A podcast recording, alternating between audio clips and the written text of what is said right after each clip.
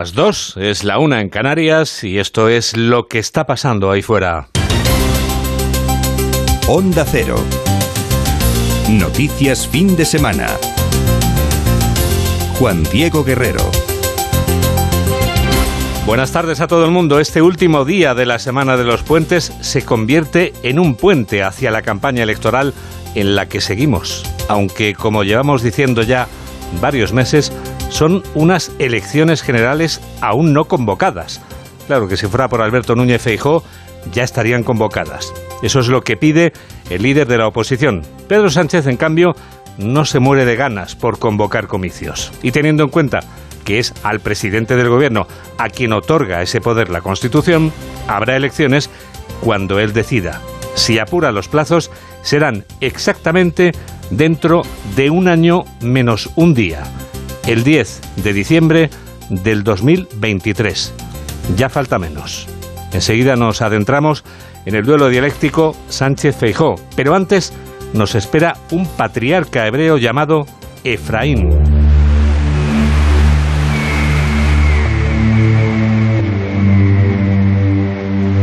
Efraín es el nombre de la borrasca que atraviesa esta vasta piel de toro y que está afectando a la circulación en un día muy señalado. Hoy se completan los 13 millones y medio de desplazamientos que la DGT calcula que se producen desde el viernes 2, que es cuando empezó todo.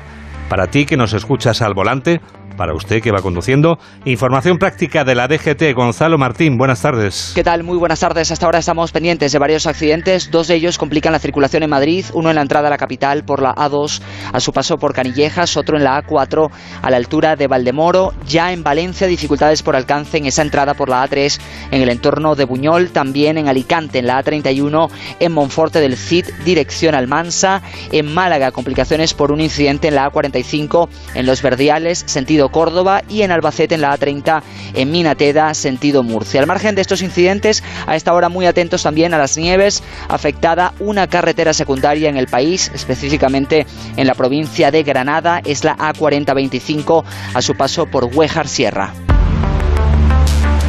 ¿Y qué va a ser de la borrasca Efraín en las próximas horas? Mamen Rodríguez Astre. Esta tarde se abren grandes claros en el centro y el suroeste, pero seguirá diluviando en el resto. A partir del lunes, carrusel de borrascas. Entrará una detrás de otra, como mínimo hasta el miércoles, así que nos espera más lluvia y como casi siempre que precipita, las nubes nos cubren y por ende sube el termómetro. Veremos si a partir del jueves se desplaza la borrasca o sigue con nosotros. Por ahora parece que seguirán con paraguas en el sur y aparecerán las gafas de sol en el norte. Dos y tres, una y tres en Canarias. Noticias fin de semana. Juan Diego Guerrero. El temporal meteorológico atraviesa España cuando el presidente del gobierno y el líder de la oposición dirimen sus diferencias públicamente y las diferencias son muchas.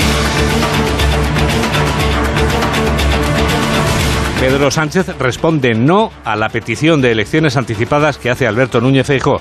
El presidente del gobierno acaba de participar en Barcelona en un acto de los socialistas catalanes. Sánchez habla públicamente por primera vez desde que conocíamos los detalles de la reforma a medida del Código Penal y del Poder Judicial y naturalmente ha elegido este día para anunciar medidas para que los precios de los alimentos dejen de estar por las nubes. Ya más.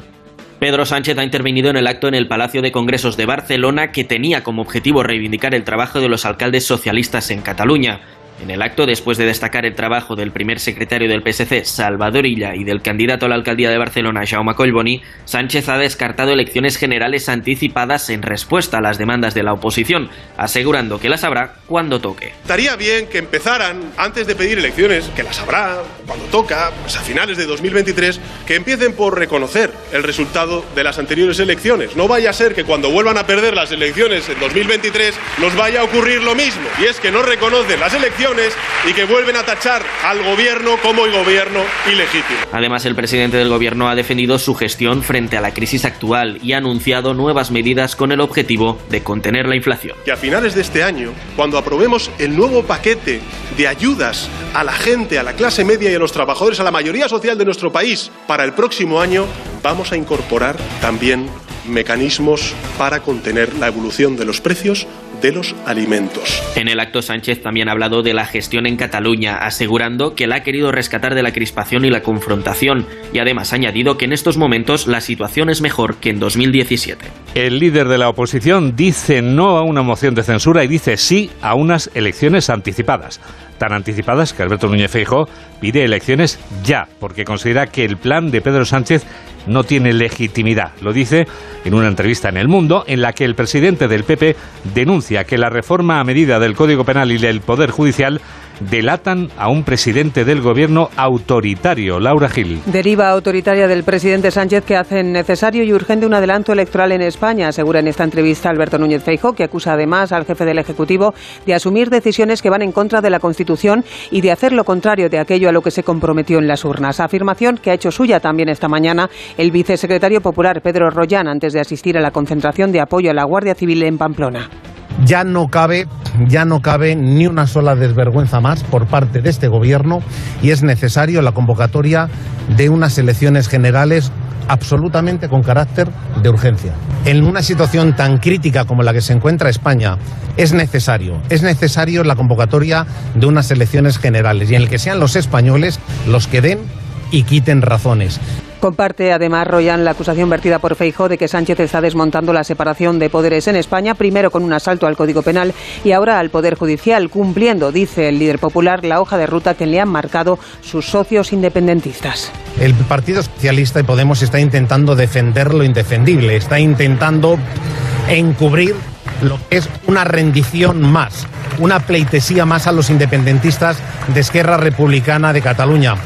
Sánchez debe someterse por ello cuanto antes al escrutinio de las urnas para ver si los españoles respaldan una deriva que, explica Royan, podría tener como siguiente paso un referéndum consultivo en Cataluña, comunidad en la que, según explica Feijó en su entrevista de hoy, el PP no descarta integrarse en una plataforma constitucionalista con otras marcas, pero sin renunciar a sus siglas. Alberto Núñez Feijó descarta la moción de censura en la que sería el único líder de los partidos de la oposición que no podría tomar la palabra en el Congreso. O sea, que a los demás se les vería y se les escucharía y al candidato del PP a la presidencia del gobierno ni se le vería ni se le escucharía en el hemiciclo. El líder de Vox, que subiría a la tribuna de oradores, insiste en pedir una moción de censura. Santiago Abascal se muestra contumaz con la moción y desestima las elecciones que pide Feijóo. He escuchado también al Partido Popular decir que no dan los números. No es cuestión de números en estos momentos, pero los números tampoco dan para ninguna de las iniciativas que permanentemente desde hace tres años presenta la oposición en el Congreso. Con ese argumento tendríamos que irnos a casa, abandonar el Parlamento y esperar al día de las elecciones con ese argumento de que no dan los números, de que no hay mayorías suficientes, no tiene sentido ningún tipo de iniciativa parlamentaria. Inés Arrimadas, a la que también se le vería y se le escucharía en el Congreso si hay moción de censura, sigue porfiando en presentar la moción. La presidenta de Ciudadanos ha explicado así el motivo. Con Sánchez en el gobierno, los únicos que viven mejor ahora pues son los malversadores, por tanto los corruptos y los sediciosos. A mí me parece que en España se debe, se debe luchar más contra la corrupción y no desde luego tener un gobierno que es capaz de hacer cambios en el Código Penal a medida de cuatro delincuentes, que son en los que se sustentan. Pedro Rollán, Santiago Abascal e Inés Arrimadas han hablado en Pamplona, donde han acudido para participar en la concentración de apoyo a la Guardia Civil. Los convocantes rechazan la transferencia de las competencias en tráfico que actualmente tiene la Guardia Civil a la Policía Foral en Navarra. Jorge Tirapu, desde Onda Cero Pamplona, tiene los detalles de esta movilización. Una movilización que llega tras el pacto alcanzado entre el Gobierno de España y H. Bildu para los presupuestos generales del Estado y que va a suponer en la práctica el traspaso de la transferencia de tráfico a Navarra y su asunción por parte de la Policía Foral a finales de marzo de 2023. JUCI, la asociación profesional mayoritaria en el Consejo de la Guardia Civil, que desempeñaba esta labor, ha incidido en el reconocimiento que desarrollan los guardias civiles en la comunidad foral. Agustín Leal es portavoz de Jucil. Queremos que se escuche bien alto, que se comete una injusticia y que la cesión de las competencias de tráfico en Navarra es para nosotros un paso más en el desmantelamiento de las instituciones del Estado en algunas comunidades autónomas españolas. Movilización que secundan 10 asociaciones de Navarra y a la que se han sumado algunas formaciones políticas como UPN, PP, Ciudadanos o Vox. La Guardia Civil precisamente es la que ha intervenido un barco en Algeciras. El casco del barco tenía una peculiaridad, Mamen Rodríguez Astre. La droga estaba en un buque fondeado, oculta en la parte sumergida del casco a 5 metros de profundidad. El buque transportaba trigo, venía desde Rumanía y su destino era el puerto de Rotterdam. La Guardia Civil descubre unos bultos sospechosos en la zona de la popa, cerca de la sala de máquinas. Tras una compleja tarea, los buzos consiguen extraer 44 paquetes de cocaína, 56 kilos, que terminaron su viaje en Algeciras. 2 y 10, 1 y 10 en Canarias. Onda Cero. Noticias fin de semana. Este domingo acaba la Semana de los Puentes y en Madrid acaban los nueve días de oro, porque miles de turistas se pasean por la capital de España desde el sábado de la semana pasada. El comercio madrileño y la hostelería particularmente les quedan muy agradecidos por el gasto que hacen los visitantes durante el puente de diciembre. Marisa Menéndez. El puente de diciembre es tradicionalmente uno de los más importantes para la Comunidad de Madrid, especialmente para la capital, que recibe en estas fechas a miles de turistas, ciudadanos que llegan sobre todo de otras partes de España, aunque también hay turismo internacional, y que vienen a Madrid a ver las luces, a hacer las compras de Navidad, a disfrutar de la oferta cultural, gastronómica y comercial de Madrid y que aprovechan también para buscar la suerte en Doña Manolita, todo a pesar de la lluvia. Claro, a ver la Plaza Mayor, que nos gusta mucho el mercadillo navideño, comprar algunas figuritas. Y es mucha gente, la verdad. Pero con la lluvia y tal, pues esperaba menos. Ver todas las luces, todo lo que hay por aquí, comer. Nos está haciendo muy mal día, pero ah, el agua no nos, va, no nos va a temer. A disfrutar de Madrid.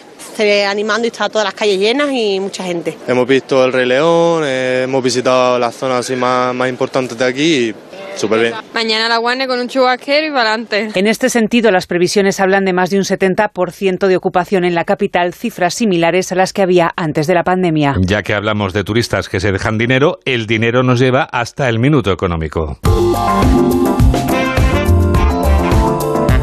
Hoy Ignacio Rodríguez Burgos nos explica en un minuto qué tiene que ver un pocero con una avestruz. Hay gente que se siente dentro de un agujero, de un pozo, con los salarios estancados y con la inflación golpeando en la cesta de la compra. Y hay otra gente que quiere perforar pozos más profundos. Son los poceros de la energía. Se trata de la compañía norteamericana Quasi Energy, que apuesta por plantas de perforación de 20 kilómetros de profundidad para alcanzar el límite de la corteza terrestre y generar energía renovable aprovechando los 500 grados de temperatura que hay en esos lares. Ponen el ejemplo de Islandia, donde gracias a la energía termal de la Tierra consiguen uno de los megavatios más baratos del mundo, a 22 euros. Alguien debería estudiar las posibilidades de Canarias. Todo esto en mitad de una crisis energética. El gasto en energía en Europa roza ya el 20% del PIB. Nunca llegó a estar tan alto ni en las crisis del petróleo de los años 70. Los analistas económicos aducen que el elevado coste de la energía es el responsable de casi el 80% de la inflación. Un aumento de precios que en España daña con más fuerza a las familias más humildes por el lado de los alimentos que más que duplican la inflación general. El aceite es resbaladizo, los huevos frágiles y el azúcar amargo. A esto se añade el constante incremento del precio de la energía, del alquiler y de los tipos de interés como el Euribor, con los salarios prácticamente estancados. Es el cuarto país, España, de la Unión Europea donde menos ha subido los sueldos en este año. Y esta semana no solo nos enfrentaremos al dato definitivo del IPC de noviembre, sino también al Banco Central Europeo y a una nueva subida del precio del dinero. Si fuéramos avestruces, buscaríamos un agujero. 2 y 14, 1 y 14 en Canarias. Enseguida les llevamos a dar la vuelta al mundo en 80 segundos. Hola, soy Esther Vaquero y yo también escucho noticias fin de semana de Onda Cero con Juan Diego Guerrero. Las noticias recientes nos dan pocas alegrías. Aún así, debemos disfrutar de la vida. ¿Ansiomet te puede ayudar? Ansiomet con Crocus Atibus mantiene tu ánimo positivo. Ansiomet de Pharma OTC. Las buenas historias se cuentan al oído. Es el totorriina de la mafia gallega. Bruto, cerrado, desconfiado, impulsivo, violento. Era un indeseable. Y si no se dedicase a la coca, seguramente seguiría siendo un cabronazo, porque era su forma de ser. Lo que menos me imaginaba yo es que podría estar haciendo descargas de cocaína de un volumen tan grande. Señoría, yo no puedo vivir sin esto. Es que necesito descargar adrenalina, necesito que la policía me pise los talones. Carlines. Descarga la aplicación y escucha todo su catálogo por 4,99 euros al mes o 39,99 al año. Tienes 15 días de suscripción gratis. ¿Estás preocupado por tu colesterol? Toma citesterol. Una cápsula al día de citesterol con berberis ayuda a mantener los niveles normales de colesterol. Recuerda, citesterol. Consulta a tu farmacéutico o dietista. ¿Fueron auténticos los diarios privados de Hitler? ¿Existen las pirámides perdidas en el corazón de Bosnia? ¿Se han cumplido las antiguas profecías? ¿Existió otra humanidad anterior a la nuestra? ¿Quieres respuestas? El Colegio Invisible. Lorenzo Fernández Bueno y Laura Falcó. Los jueves a la una y media de la madrugada. Y siempre que quieras, en la web y en la app de Onda Cero. Te mereces esta radio. Onda Cero. Tu radio. Con el frío es fundamental cuidar de nuestros huesos. Ahora con Flexium puedes. Flexium con manganeso ayuda al mantenimiento de los huesos. Flexium, consulte a su farmacéutico o dietista.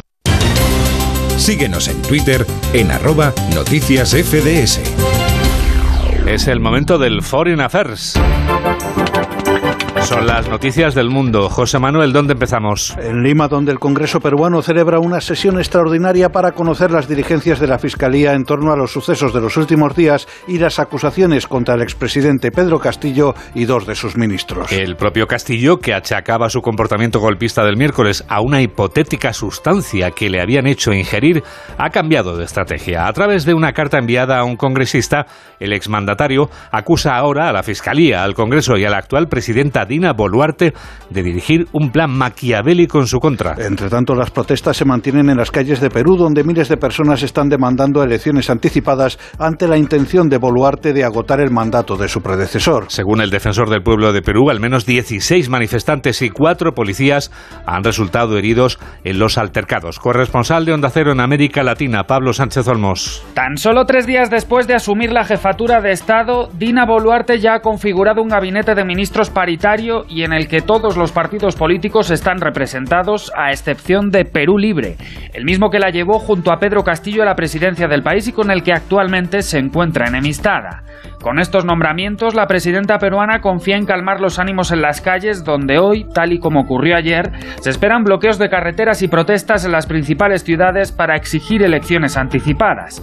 Una posibilidad que Boluarte no descarta, aunque su primera opción sigue siendo agotar el mandato de su predecesor hasta el año 2026. Castillo, por su parte, se encuentra cada vez más aislado. En las últimas horas, el ex primer ministro Aníbal Torres ha anunciado que se pasa a la clandestinidad después de comprobar que las autoridades le quieren responsabilizar también a él por el fallido golpe de Estado. El presidente de Turquía, Recep Tayyip Erdogan, va a conversar hoy con sus homólogos ruso y ucraniano, Vladimir Putin y Volodymyr Zelensky, sobre el acuerdo de exportación de grano desde los puertos de Ucrania en el que Ankara actúa como garante. Ucrania ha manifestado que no tiene previsto suspender los envíos de grano desde los puertos del Mar Negro de Odessa a pesar del último ataque ruso contra el sistema energético de la región. Kiev sostiene que los puntos de embarque de cereal se alimentan de fuentes de energía alternativas a las destruidas por los rusos mediante drones. Mientras tanto, en el frente de guerra del este de Ucrania, Kiev admite que se encuentra en una posición defensiva, sobre todo en la región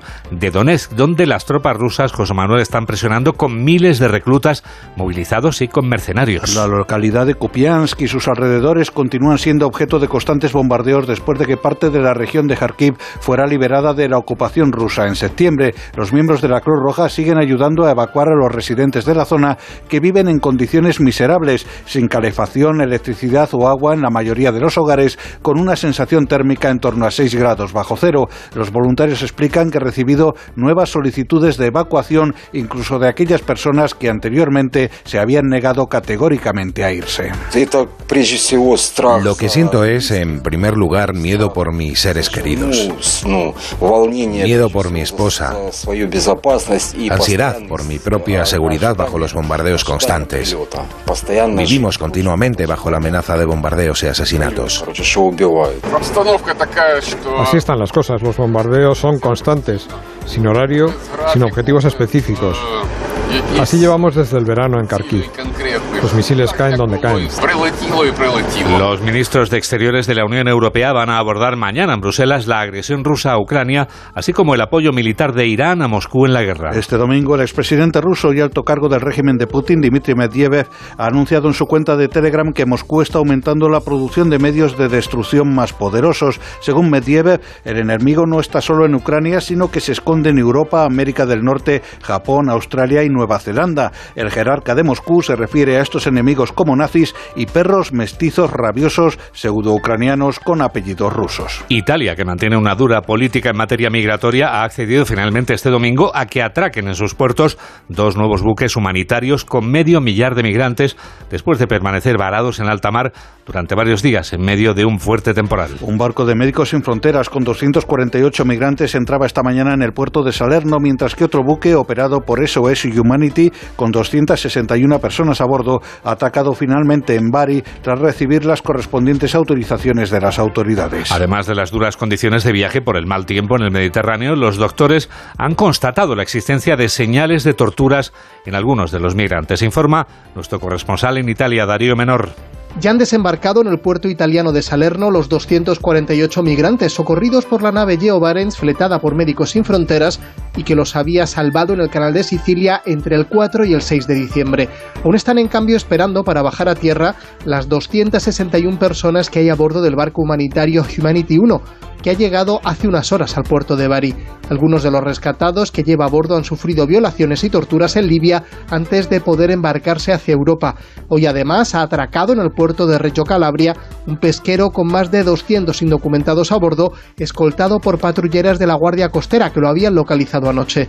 En lo que llevamos de 2022 han llegado a Italia cerca de 100.000 migrantes cruzando el Mediterráneo central. Y la justicia belga se ha pronunciado hace unos minutos, José Manuel, sobre el mayor escándalo de corrupción que ha vivido el Parlamento Europeo en toda su historia. Un juez de Bruselas ha decidido imputar a cuatro de los cinco detenidos el viernes en relación con una trama de sobornos con dinero catarí. Entre los arrestados se encuentra la vicepresidenta de la Cámara, Eva Kaili, y su padre, detenido cuando huía con una maleta llena de billetes. Los imputados están acusados de corrupción, integración en organización criminal y blanqueo de capitales. La Eurocámara ya ha suspendido a Kaili de todas sus funciones. Tiene los datos el corresponsal comunitario de Onda Cero, Jacobo de Regoyos. Finalmente han sido cuatro los imputados por el juez de Bruselas que está gestionando el caso por los presuntos delitos de organización criminal, blanqueo y corrupción. Dos personas han sido liberadas, según la Fiscalía.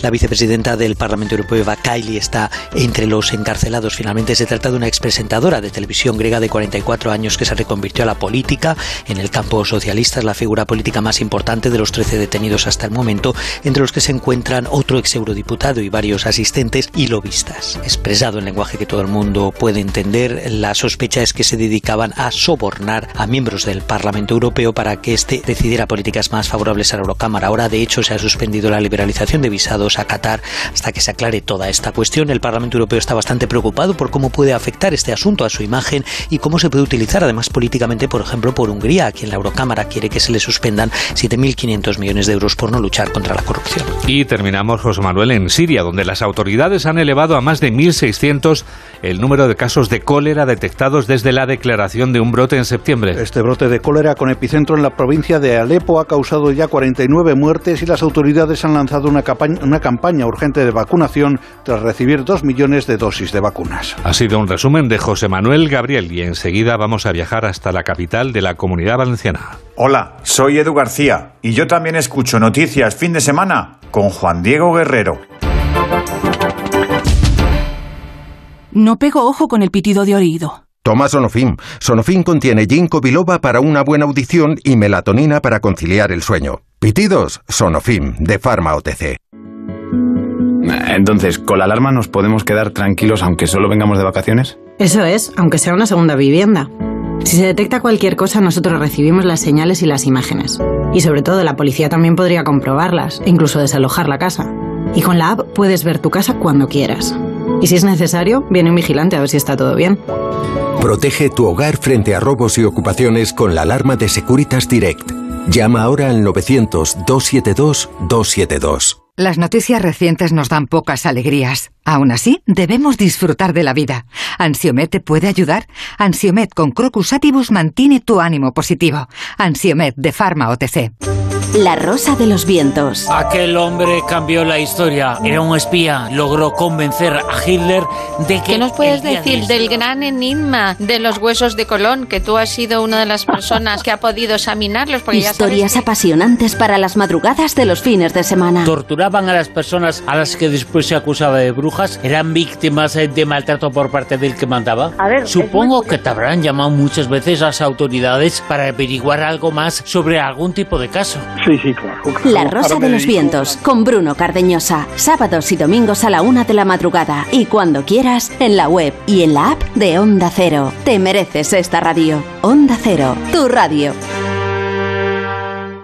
¿Tu hijo saca malas notas? ¿Se despista con facilidad? Prueba con The Memory Studio. The Memory contiene vitamina B5 que contribuye al rendimiento intelectual normal. Para exámenes, The Memory Studio, de Pharma OTC. Síguenos en Facebook en Noticias Fin de Semana Onda Cero.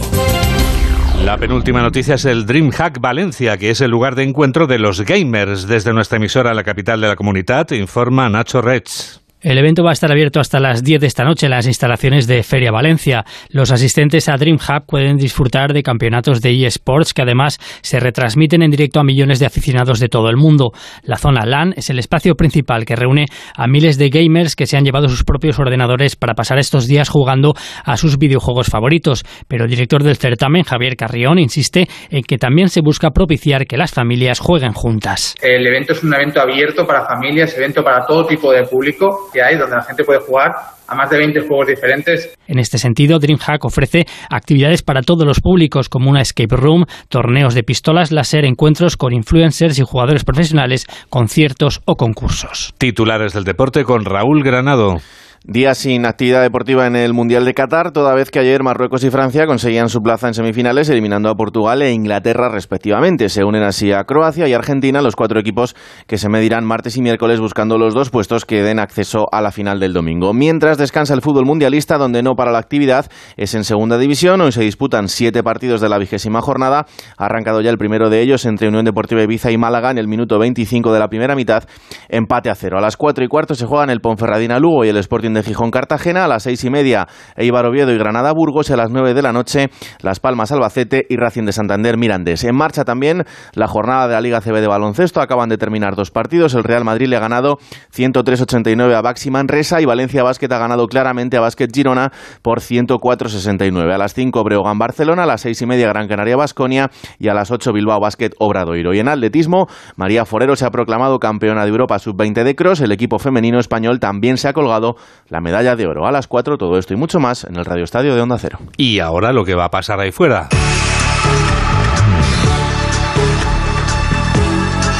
Yolanda Viladecans avanza algunas de las noticias de la semana que viene. Son las noticias del futuro. El futuro marcado en la deriva política que nos deje esta semana las polémicas reformas del Gobierno será el jueves cuando el Congreso apruebe en pleno la reforma del Código Penal y que, entre otros aspectos, modifica el delito de sedición. El texto definitivo se aprobará el martes con las enmiendas aprobadas. En lo económico, llega mañana al Senado el debate de vetos generales a los presupuestos que previsiblemente pasarán holgadamente su primer examen en la Cámara Alta con una nueva reunión además este lunes entre Gobierno y agentes sociales para seguir negociando la reforma de las pensiones.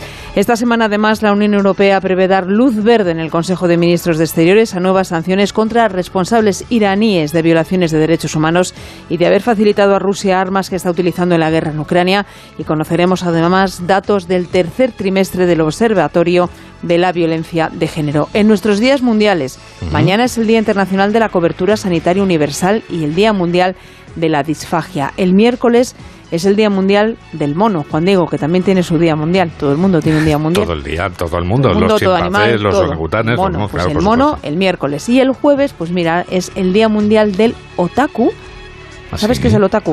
Los pues, aficionados al manga y al anime. Claro, claro, claro. Con muchos seguidores en las redes sociales. No me extraña, claro. Fíjate, ahora acabamos de hablar de los gamers que se encuentran en, en Valencia, en este evento, en el evento que se celebra hasta las 10 de esta noche, el DreamHack, y ahora tú nos hablas también de otro asunto tan interesante como este. Bueno, tenemos días para celebrar la semana que viene, después de esta semana de puente, tenemos mucho que celebrar la semana que viene. Pero lo más importante es que estaremos aquí juntos en la radio acompañando a los oyentes de Noticias Fin de Semana. Hay algún placer mayor en el fin de semana que estar en la radio, Yoli? Ninguno. Estar aquí haciendo radio. Claro, ¿qué va a decir? Lo que nos gusta, ¿a que sí? Por supuesto. Claro. Bueno, pues Mamen Rodríguez Astres, quien produce, y Nacho Arias es quien realiza este programa de noticias aquí en Onda Cero en la radio, que puedes volver a escuchar o que puedes escuchar incluso desde el principio, si te ape, en nuestra aplicación, en la app de Onda Cero, y también en nuestra página web, ondacero.es. Enseguida, dentro de tan solo unos segundos, van a llegar ya las señales horarias de y media. Va a llegar Carlos Rodríguez con Como el perro y el gato. Y te recordamos que en nuestra web, en ondacero.es, tienes toda la colección de música navideña, el Weekend News Christmas, con nuestros mejores deseos. Te deseamos que la radio te acompañe. Gracias por estar a ese lado de la radio. Adiós. Noticias fin de semana. Noticias fin de semana. ¡Feliz Navidad!